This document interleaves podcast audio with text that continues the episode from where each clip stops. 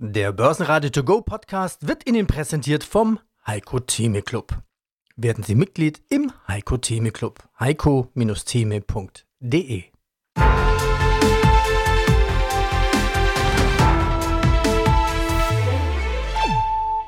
Börsenradio Network AG Marktbericht Aus dem Börsenradiostudio grüßt Sie Peter Heinrich. Freitag, 4. August 2023. Ja, hallo, Jochen Stanzl hier von CMC Markets aus Frankfurt. Ja, wie stark ist er denn unter Druck? Schauen wir uns den DAX an. Der DAX und seine Lieblingsmarke 16.000 und nun, wie stark ist er denn unter Druck? Schauen wir uns den DAX an. Der DAX 16.000 und seine Lieblingsmarke. Er fiel jetzt kurz unter 16.000. Wo steht denn der DAX jetzt zum Zeitpunkt unseres Interviews und was sind denn momentan wichtige Chartmarken? Wir haben so 15,9 aktuell, sind also vom Allzeithoch gut 700 Punkte gefallen. Sagen wir, unmittelbar sollte der DAX wieder über diese 16.000 drüber, um so das unmittelbare Risiko für weitere Kursverluste rauszunehmen. Heißt, in Richtung 15.500 könnte es gehen. Sollten wir die 16.000 nicht halten, sollten wir die zurückerobern. Wäre es aber wichtig, nach oben auch die 16.200 zu überschreiten, um wirklich, sage ich mal, die Ampeln wieder auf grün schalten zu lassen aus charttechnischer Sicht.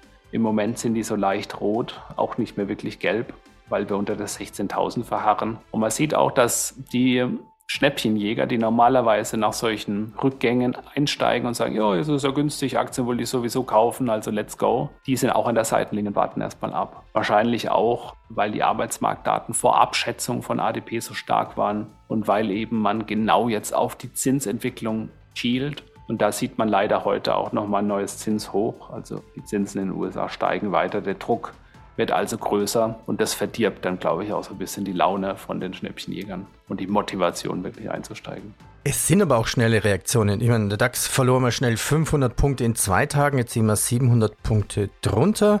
Naja, könnte auch mal schnell nach oben gehen. Also, dass er dann bei den 17.000 steht? Ja, ganz wichtig. Ich mag ja Charttechnik, wie man vielleicht mitbekommen hat in vergangenen Interviews. Und wir kommen von einem Allzeithoch und fallen von diesem Allzeithoch 700 Punkte in einer Strecke nach unten. Das ist nicht schlimm.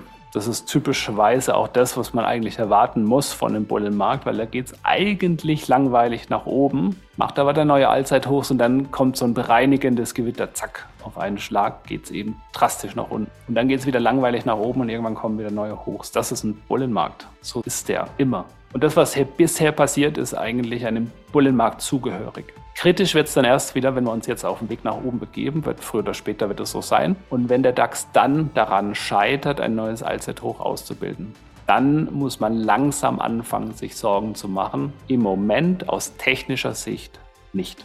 Die Schlusskurse. Der DAX plus 0,3%, 15.951 Punkte. MDAX plus 0,5%, 28.087 Punkte. Der ATX als Total Return 7.076, ein Plus von 0,2%. Heute im Programm, ja, so eine Art Vonovia-Tag. Wir haben ein Interview mit Vonovia, eine Charterlöse zu Vonovia und von von Tobel ein Sprint-Zertifikat auf Vonovia. Zudem den Vorstand von Manz im Programm. Gerne. Schönen guten Tag zusammen. Mein Name ist René Hoffmann. Ich bin verantwortlich für Investor Relations bei der Vonovia. Und aus dem Börsenradiostudio grüßt Peter Heinrich. Hallo, Herr Hoffmann. Hallo, Heinrich. Grüß Sie. Die Meldung des Tages heute. Vonovia muss Immobilien nochmals abwerten. Die Abwertung des Immobilienportfolios hat sich ja in Q2 verlangsamt. Auf der operativen Seite verzeichnet Vonovia ein solides Ergebnis. Den Refinanzierungsbedarf hat man für dieses und nächstes Jahr schon fast zur Gänze gedeckt. Der Jahresausblick wurde bestätigt zum Überblick. Gehen wir ins Detail rein. Starten wir mit der Abwertung. Es ist jetzt ein Abschlag um weitere 2,7 Milliarden Euro auf den Bestand vorgenommen, der jetzt noch mit 88,2 Milliarden bewertet wird. Warum diese Abwertung? Ja, die Abwertung ist ein Spiegelbild der Entwicklung der Zinsen. Ja, wir haben einen massiven Anstieg der Zinsen gesehen. Der drückt auf die oder beeinflusst die Renditen auf Portfolien. Wir sehen das an Transaktionen, wo geringere Preise gezahlt werden. Es finden sehr wenige Transaktionen statt. Und da ist es überhaupt nicht überraschend, entgegen der sehr sensationell anmutenden Schlagzeile, die man dann hier und da liest, ja, dass da nochmal Abwertungsbedarf herrscht. Das kennt so ein bisschen, wie viel Aufwertung es auch in den letzten Jahren gegeben hat. Ja, das war dann eben die umgekehrte der damaligen niedrigen Zinsen. Insofern für uns war das nicht überraschend. Sie haben es gesagt, der wesentliche Punkt ist, diese Abwertung war geringer als in Q1. Das heißt, der Abwertungsdruck scheint an Momentum zu verlieren. Und das ist eigentlich die entscheidende und positive Nachricht. Und nicht, dass es nochmal Abschreibungen gab. Das war nicht überraschend. Ja gut, der Gewinn in der Vergangenheit lag natürlich an der Aufwertung. Jetzt ist nur die Frage, warum immer abwerten? Warum hängt das Geschäft ganz maßgeblich an der Wertentwicklung der Immobilien und nicht an dem Wert der Vermietung? Ja, aus unserer Sicht hängt der Wert des Unternehmens an der Vermietung.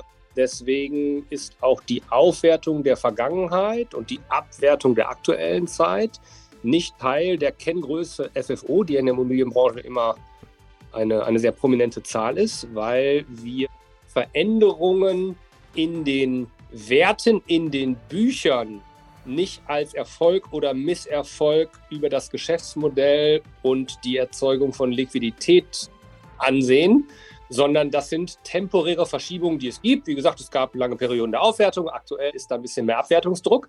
Das sagt aber gar nichts aus über das Vermietungsgeschäft und über den Cashflow und über die Ergebnisse, die wir erzielen. Und insofern ist das wichtig, dahin zu gucken, weil der Immobilienwert eine wichtige Kenngröße für ein paar Fragestellungen ist. Aber über den Erfolg oder Misserfolg des Unternehmens sagt das herzlich wenig aus. Da ist der FFO, da ist der Ergebnisbeitrag aus Mietsteigerung, aus Leerstandsabbau etc. viel, viel relevanter. Ja gut, gehen wir auf den FFO ein und nennen noch ein paar andere Zahlen. Unterm Strich fiel wegen der Abwertung ein Verlust im zweiten Quartal von gut 2 Milliarden Euro an, nach einem Gewinn von 1,8 Milliarden Euro im Vorjahreszeitraum. Wo liegt der FFO? Der FFO liegt in den ersten sechs Monaten des laufenden Jahres bei knapp unter einer Milliarde Euro. Es war knapp mehr als eine Milliarde Euro im Vorjahr, im ersten Halbjahr. Das heißt, wir haben einen leichten Rückgang im FFO, der im Wesentlichen darauf zurückzuführen ist, dass wir heute etwas mehr Zinsen zahlen müssen, was jetzt auch nicht überraschend ist bei einem höheren Zinsumfeld als im letzten Halbjahr ist aber eben eine ganz andere Geschichte als die sehr unterschiedlichen Wertentwicklungen, von denen Sie eingangs gesprochen haben. Zu den Zinsen komme ich nachher gleich nochmal. Man mhm. könnte ja sagen, naja, es fehlt ja trotzdem Wohnraum in Deutschland. Das heißt, jede Wohnung müsste eigentlich wertvoller werden. Die Wohnraumanzahl, der Wohnraumanzahl wird immer knapper. Damit könnte man ihn eigentlich auch teurer vermieten. Das tun wir auch. Die Miete ist ja auch gestiegen. Wir haben auch die Mieterlöse gesteigert. Und was Sie sagen, ist absolut richtig. Wenn etwas Mangelware ist, dann ist das in der Regel zuträglich für den Preis. Und das sehen wir grundsätzlich auch. Das Problem ist nur, dass die Zinsen unheimlich rasant angestiegen sind. Das ist ja weniger die absolute Höhe als die, Geschwindigkeit, mit der die Zinsen gestiegen sind. Und die Regulierung in Deutschland sorgt eben dafür, dass sie die Mietsteigerungen nicht so schnell anpassen können, wie die Zinsen gestiegen sind. Das ist in anderen Ländern mit weniger Regulierung anders, was grundsätzlich auch begrüßenswert ist. Aber über die mittlere und lange Sicht ist es natürlich genauso, wie Sie sagen. Wenn etwas knapp ist, wie Wohnraum in Deutschland, dann dürfte das unterm Strich dem Preis zuträglich sein. Das dauert nur ein bisschen, bis der Schock über die gestiegenen Zinsen ähm, im Markt verarbeitet wurde. Großbestellungen bei Airbus und im Maschinenbau haben den Auftragseingang in Deutschland im Juni kräftig steigen lassen. Der Zuwachs betrug im Vergleich zum Vormonat 7%, so das Statistische Bundesamt in Wiesbaden. Du sagtest ja, du liebst Charttechnik. Lassen uns Einzelwerte besprechen. Heute hat ja zum Beispiel Vonovia Zahlen. Deutschlands größter Wohnimmobilienkonzern hat auch im zweiten Quartal einen Milliardenverlust verbucht. Unter dem Strich verliert Vonovia wegen erneuter Abwertungen des Immobilienbestandes ja, und hat einen Verlust von gut 2 Milliarden Euro. Im Vorjahreszeitraum hatte Vonovia noch einen Gewinn von 1,8 Millionen Euro ausgewiesen. Schlechte Nachrichten müssen nicht unbedingt schlecht für Kurse sein. Wie ist denn die Reaktion bei Vonovia und wie sieht es charttechnisch aus? Die Reaktion ist erstmal kurzfristig negativ. Wir sind bei der 20 Euro. Bei 19,61 Euro hat die Vonovia allerdings seit dem Frühjahr einen Boden ausgebildet, also eine untere Trendwende. Wenn man sich jetzt die Berichterstattung, und deswegen liebe ich Charttechnik, anschaut über Immobilien und den Baustopp und Unerschwinglichkeit von Hypotheken und so weiter. Niemand kann sich mehr ein Häusle kaufen, weil es einfach die Zinsen so teuer geworden sind. Dann müsste man ja auf die Idee kommen zu sagen, Immobilienmarkte, Immobilienaktien, meh, will ich nicht.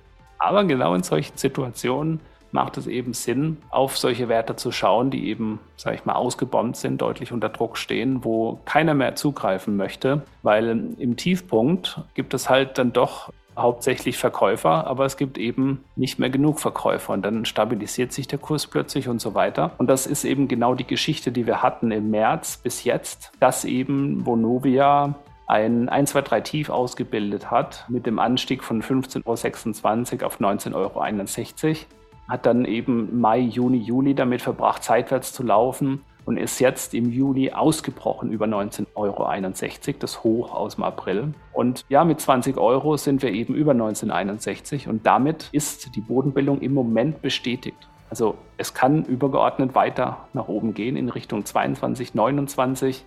Also 22 Euro und 29 Cent wäre so ein erstes charttechnisches Ziel und dann weiter potenziell sogar. Technisch nur dann bedenklich, wenn Vonovia unter 1961, also 19,61 Euro fallen würde. Das gilt es jetzt zu beobachten. Aber im Moment intakte Bodenbildung bei der Vonovia nach einem langen, langen Abwärtstrend.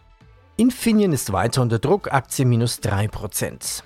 Die Commerzbank im zweiten Quartal hat dank eines rasanten Zinsanstieges einen Gewinn von 565 Millionen Euro.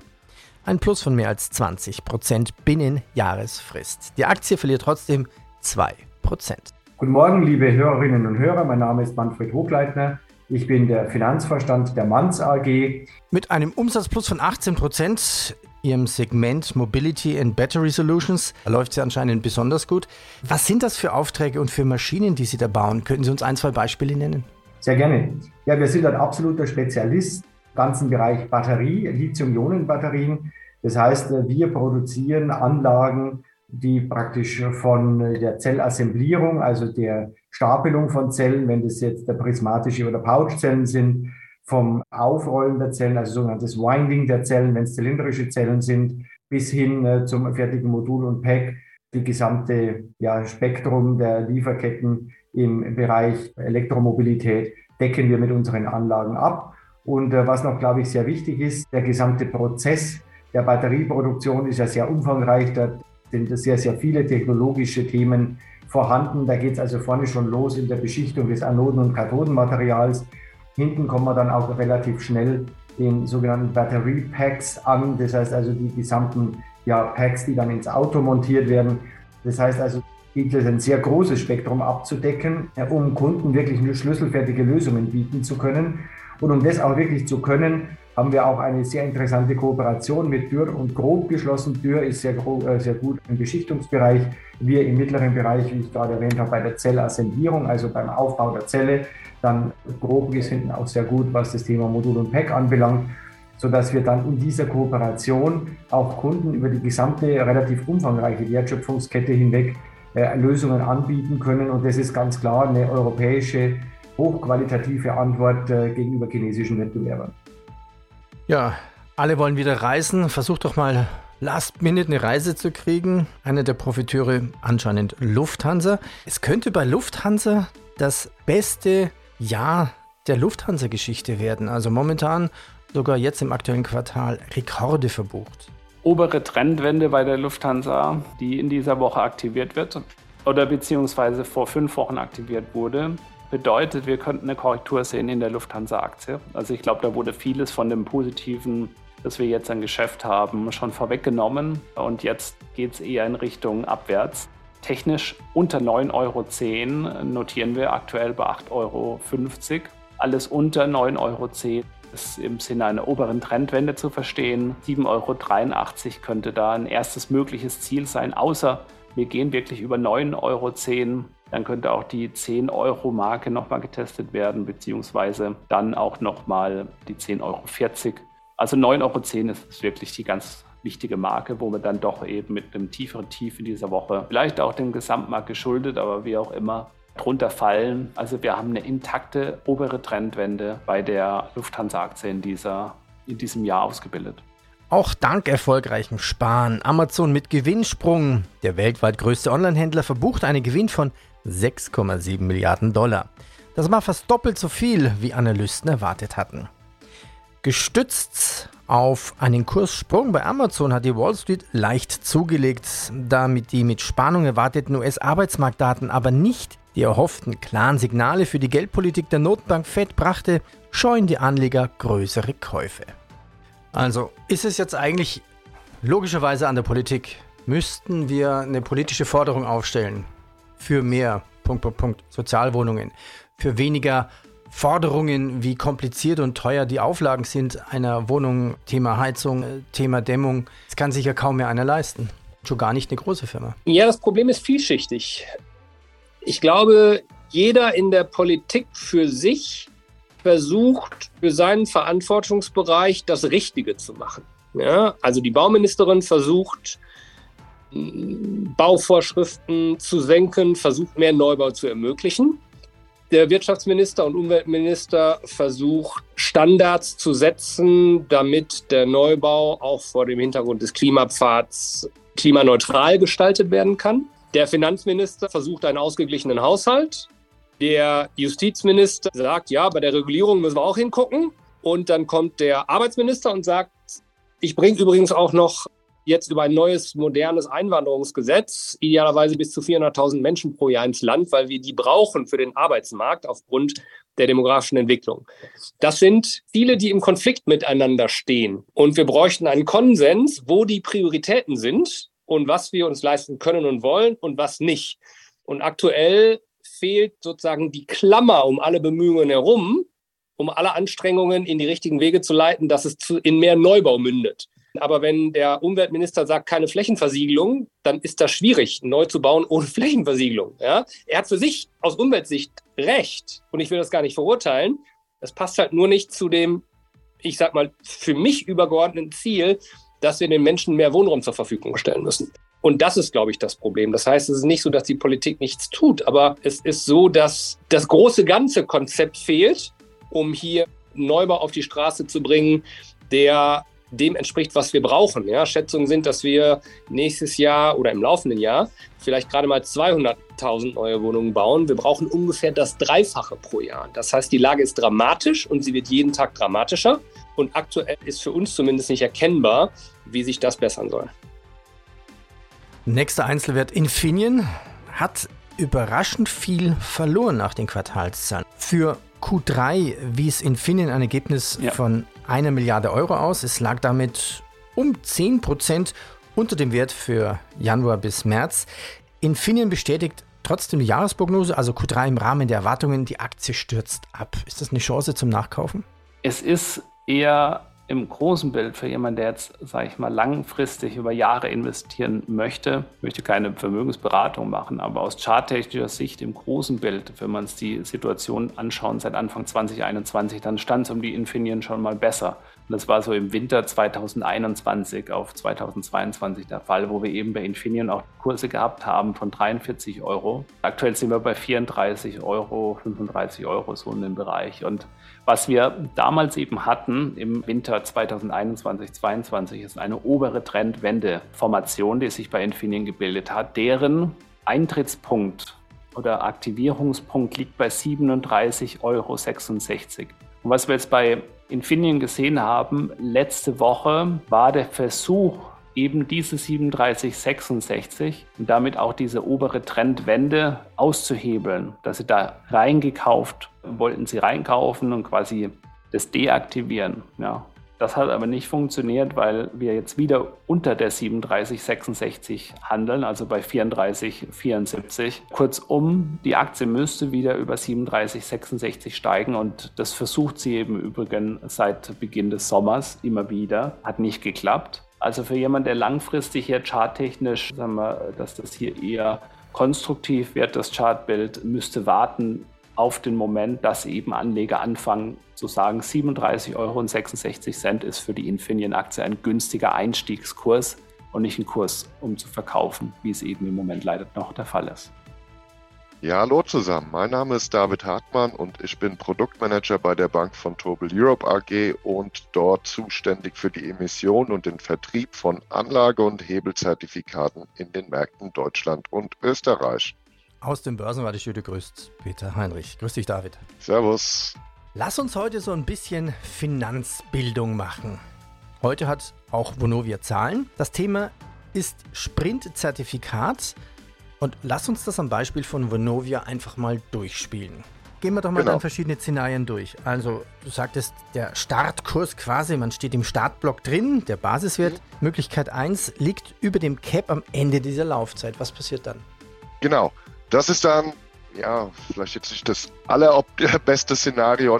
Lass uns mal mit dem konkreten Produkt anfangen, das ich heute dabei habe. Das Produkt, das läuft bis zum Dezember kommenden Jahres. Ja. Der Startblock quasi sind 21 Euro. Es bezieht sich auf die Aktie von Vonovia, die gerade bei 20 Euro liegt und der Cap ist bei 26 Euro.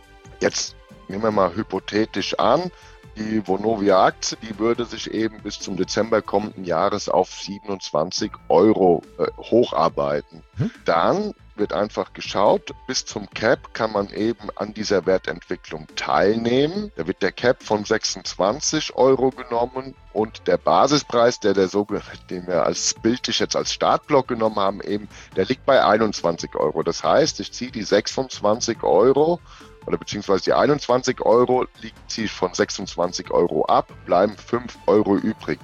Jetzt soll aber eben, oder beziehungsweise jetzt kommt die Partizipationsrate ins Spiel. Deswegen heißt Sprinter, da gibt eben das Produkt Vollgas. Die 5 Euro werden mit 2 multipliziert. Das heißt dann 5 mal 2 bin ich bei 10. Und dann kommt nochmal der Wert des Basispreises, die 21 Euro drauf. Also 10 plus 21 heißt 31. Das heißt in diesem Fall, ich würde am Ende 31 Euro ausgezahlt bekommen obwohl die Aktie nur bei 27 Euro liegt. Und da sieht man eben, da hat das Zertifikat seine volle Stärke ausgespielt und ich bin wesentlich besser gestellt als ein Direktinvestment, was ich natürlich immer beachten muss, während ich das Zertifikat halte, habe ich keinen Anspruch auf Dividendenzahlungen, jetzt im Gegensatz zum Aktiendirektinvestment. Mhm. Und für all diejenigen, diese, also diese 31 Euro, die wir uns gerade errechnet haben, das ist der maximale Auszahlungsbetrag des Produkts. Das heißt, wenn ich jetzt davon ausgehe, dass die Vonovia-Aktie bis 20.12. kommenden Jahres bei über 31 Euro liegt, dann macht es natürlich auch keinen Sinn, weil dann wäre ich mit dem Direktinvestment besser gestellt gewesen. Aber all diejenigen, die sagen, das wird irgendwo so zwischen 21 und 26 Euro sich einpendeln bis zum Dezember kommenden Jahres, die könnten sich überlegen, auf so ein Produkt zurückzugreifen. Auch wenn wenige iPhones und iPads verkauft wurden. Apple mit mehr Gewinn, naja, weniger Umsatz. Apples Konzernumsatz sank im Jahresvergleich um 1,4% auf 81,8 Milliarden Dollar. Unterm Strich stieg der Gewinn aber auf rund 19,9 Milliarden Dollar von 19,4. Thema KI, im KI in der Fertigung, in den Anlagen mehr Effizienz rausholen. Können Sie sowas schon einsetzen oder setzt es der Kunde dann schon ein? Ich kann mir auch vorstellen, dass es relativ komplex ist, dass nicht jedes Teil zur gleichen Zeit am richtigen Ort ist und dass man da eine gewisse KI braucht, vielleicht in der Fertigungsstraße. Absolut, und da haben Sie jetzt gerade mein Lieblingsthema erwischt. Also das KI ist natürlich, oder die KI ist natürlich bei uns auch ein ganz wichtiges Thema. Warum? Gerade im Batteriebereich oder auch in anderen Bereichen haben wir natürlich mit sehr aggressiven chinesischen Wettbewerbern zu kämpfen. Es ist auch, glaube ich, vollkommen klar, dass man preislich chinesische Wettbewerber nicht unterbieten kann. Das wollen wir auch nicht. Wir wollen uns auch nicht auf Preiskämpfe einlassen. Dafür wollen wir dem Kunden Mehrwert bieten. Das heißt also, welche Vorteile hat der Kunde, wenn er mit uns Anlagen und Maschinen baut? Und dort geht es darum, natürlich gerade im Batteriebereich den Ausschuss möglichst gering zu halten. Wir wissen von asiatischen Wettbewerbern, dass auf deren Anlagen oft Ausschuss in Größenordnungen von bis zu 50 Prozent produziert wird. Das heißt, jede zweite Batterie muss dort zurück in den Hochofen beziehungsweise wird verworfen. Das heißt aber im, im, Umkehrschluss, die übrigen Batterien sind natürlich doppelt so teuer. So, wir wollen natürlich auch im Sinne der Nachhaltigkeit diesen Ausschluss vermeiden. Das heißt, wir müssen sehr früh im Prozess dann feststellen, wird es eine gute oder schlechte Batterie. Und da kommt auch wieder die Kooperation uns sehr entgegen, weil wir natürlich gerade mit Dürrfahren in der Beschichtung sehr klar auf verschiedene Kennzahlen in der Beschichtung zugreifen können, also sehr kundenindividuell sagen können, bei dieser Beschichtung wenn die und die Kriterien erfüllt sind, wissen wir, das wird eine gute Batterie. Wenn die und die Kriterien in der Beschichtung erfüllt sind, wird es eine schlechte Batterie. Also diese Datensätze nutzen wir, um KIs zu trainieren und sehr früh dann Ausschuss aussortieren zu können. Das heißt, der Kunde spart Zeit und Geld mit unseren Anlagen, die wir dort realisieren können. Wir setzen übrigens KI auch schon ein. Und zwar ging es dort bei einem Großkunden darum, die Qualität einer Lötstelle zu ermitteln. Das war mit reinen optischen Möglichkeiten nur schwer möglich. Wir haben dann Röntgenbilder in die KI geschickt. Da können wir jetzt sehr gut erkennen, ist es eine gute oder schlechte anhand dieser Röntgenbilder, Lötstelle. Und der Kunde ist da sehr zufrieden. Wir haben auch ein spezielles Team für KI, weil ich bin auch der Meinung, und diese Meinung teilen wir uns auch im Vorstand, dass das Thema Software und insbesondere KI einer der Schlüsselerfolge in Zukunft sein wird für den Maschinen- und Anlagenbau. Und hier nochmal der Hinweis, wenn Ihnen dieser Podcast gefallen hat, ja, bitte bewerten Sie uns in Ihrem Podcast-Portal mit möglichst vielen Sternen.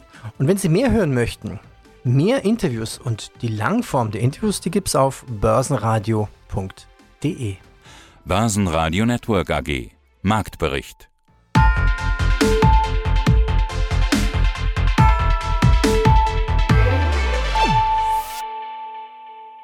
Das Börsenradio Nummer 1. Börsenradio Network AG. Der Börsenradio To Go Podcast wurde Ihnen präsentiert vom Heiko Theme Club werden Sie Mitglied im Heiko Theme Club. heiko-theme.de